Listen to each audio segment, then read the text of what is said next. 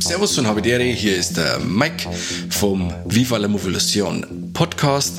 Ich hab noch ganz spontan und schnell den neuen Netflix-Film gesehen, der heute am 24. Juli startet. Und zwar heißt das Ganze A Classic Horror Story. Das Ganze ist ein italienischer Horrorfilm, der ja unglaublich zitatfreudig ist. Also wer mit dem italienischen Genre-Kino ein bisschen vertraut ist, der wird da einiges an äh, Referenzen sehen. Gut, äh, andere Leute werden sagen, oh gut, der hat alles abgeschaut. Ja, ist auch äh, legitim, aber ich glaube, dass es eher als Referenzen meint, weil er dann auch im, Film selber wird dann sogar noch gesagt, ja, die Italiener, die können ja gar keine Horrorfilme machen. Was man ja in die 70er und 80er Jahre gesehen hat, dass sie es ziemlich gut können. Ich sag nur äh, Argento, Fulci, Bava, die haben ganz schön was abgeliefert. Aber wieder zurück zu unserem aktuellen Film, bei dem übrigens auch die Mathilda Lutz mitspielt. Oder ich weiß nicht, ob ich es jetzt richtig ausgesprochen habe. Der Bayer sagt, das ist Mathilda Lutz oder Mathilda, Mathilda Lass, Lutz, keine Ahnung. Ähm, die kennt man aus dem Film Revenge, der arthausige Rape and Revenge Film. Genau, zur Story so viel. Ähm, eine Gruppe von lauter Unbekannte, die machen bei so einer Fahrgemeinschaft mit.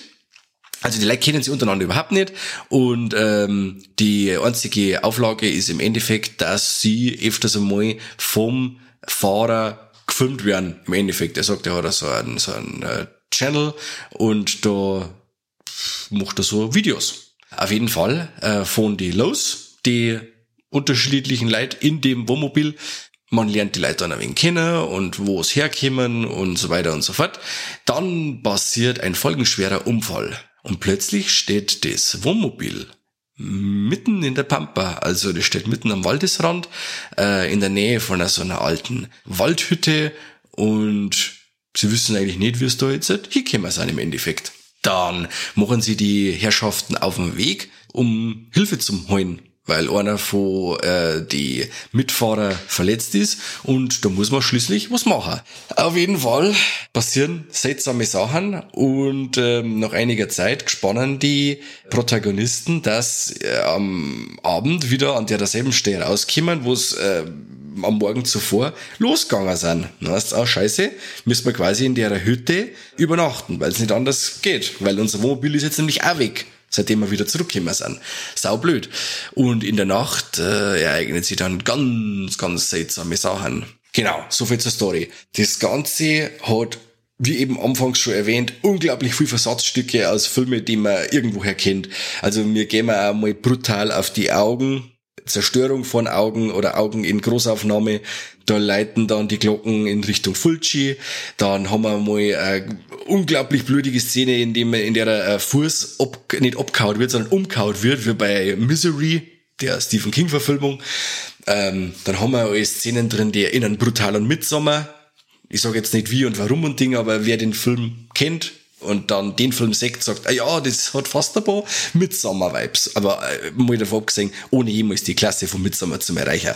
Dann haben wir äh, Anspielungen an Argento drin, ähm, an Wickerman haben wir ein paar Anspielungen drin. Oder es wird dann einer mit gesagt, hey ja, die Waldhütte da, die schaut aus wie das Haus von Sam Raimi oder so. Also der, der öfters einmal einen Horrorfilm schaut, der wird in dem Film einiges äh, an Anspielungen rauslesen können. Der Film ist wirklich ungemein spannend.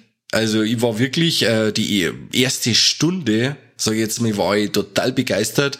Ich bin ja sowieso einer, der bei so Sektenthematiken immer voll ja, so Filme haben mich sofort an die Eier. Wie sagst du, wie es ist?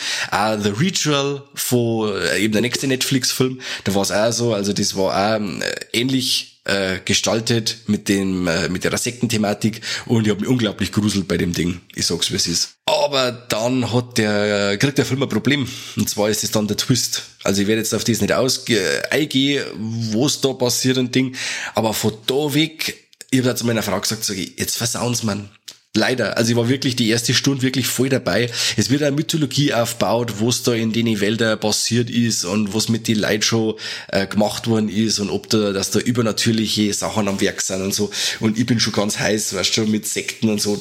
Wie gesagt, da hat man mich gleich. Und dann kommt der Twist und dann sage ich, ah, scheiße. Dann hat er aber eine Schlussnote der Film, wo ich wieder sage, wow, leck, das ist jetzt schon wieder so krass Meta, dass ich sage, das ist schon wieder eine coole Idee. Aber wie gesagt, da hat der Film dann einmal so 20 Minuten am Ende, wo ich sage, mm, mir war es jetzt eigentlich ein wenig bodenständiger, weil es mir jetzt fast lieber gewesen. Wobei aber dann, während des Twists, der Filmtitel A Classic Horror Story erst so richtig Gewicht kriegt. Also da muss ich dann sagen, okay, aufgrund des Twists macht dann der Filmtitel wieder Sinn, weil so während des Films sagst, warum nennen die das Ding a Classic Horror Story? Hm, keine Ahnung. Müsst euch fast anschauen. Ja, auf alle Fälle haben wir wieder, wieder mal einen italienischen Horrorfilm. Ähm, das war die letzte Zeit, ist ja, oder die letzten Jahre war es ja ähm, in puncto italienisches Genre-Kino ganz schön stark in dem, in dem Moment, wo der Film losgegangen ist, habe ich mir schon gedacht, das ist einmal ganz was anderes. Also auch von der, von der ganzen Optik her, wie der, wie der draht worden ist, wie der, wie der inszeniert ist, ich mir, das ist anders. Also dann habe ich auch geschaut gehabt, aber gut, äh, man kommt da gleich drauf, wenn man die ganzen äh, Schauspieler liest und den Filmtitel dann und Ding, äh, ja, das ist ja alles Italiener, ist ja alles Italiener, gell?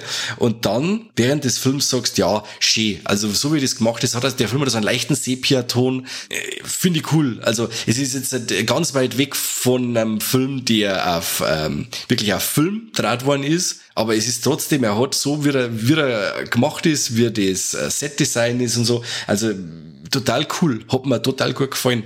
Aber wie gesagt, das große Manko an dem Ding ist dann das Ende. Ist zwar dann auch konsequent, aber hätte jetzt ich so nicht braucht. War aber jetzt keine totale äh, Arschbombe, sage ich jetzt einmal. Man kann sich den, man kann den gut anschauen wie gesagt, der, der Horrorfan hat dann ein wenig was zum Schmunzeln, wenn äh, Filme erwähnt werden, die er kennt und liebt.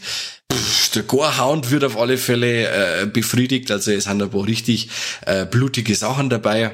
Wer auf abstruse Twists steht, ist da auch gut bedient. Es ist auf alle Fälle keine Zeitverschwendung. Ich habe das zwar alles schon äh, anders gesehen und besser gesehen, aber er war sehr bemüht, Atmosphäre aufzubauen, auch von der Musik her. Die äh, Szenen, wenn äh, die Mythologie in Anführungszeichen erklärt wird, die da in den Wälder vor sich gegangen sei soll, tragt unglaublich zur Atmosphäre bei und äh, scheut auf alle Fälle das Kopfkino ein, weil man sagt, wow, leck, und man kommt dann ins Grübeln, versucht dann mitzumraten, okay, was ist jetzt da los und wie geht das aus und aber ähm, ja, im Endeffekt, der Twist macht das dann wieder alles kaputt. Gut, das Teil ich habe schon mal gesagt, kann man anschauen, keine Zeitverschwendung und äh, ist ab 14. Juli bei Netflix verfügbar, a Classic Horror Story. Ich wünsche euch viel Spaß beim Schauen. Oder eh fast jeder jetzt Netflix. Hat's euch rein. Irgendwie wird schon mal anderthalb Stunden Zeit haben. War auf alle Fälle keine Zeitverschwendung. Hat Spaß gemacht. Und äh, ich hoffe, ihr habt Spaß gehabt, mir jetzt dazu zum Herrn. Vergesst nicht zum Liken, zum Teilen. Äh, positive iTunes-Rezessionen sind mega. Freuen wir uns. Und bis zum nächsten Mal. Danke fürs Zuhören. Servus, pfiat euch.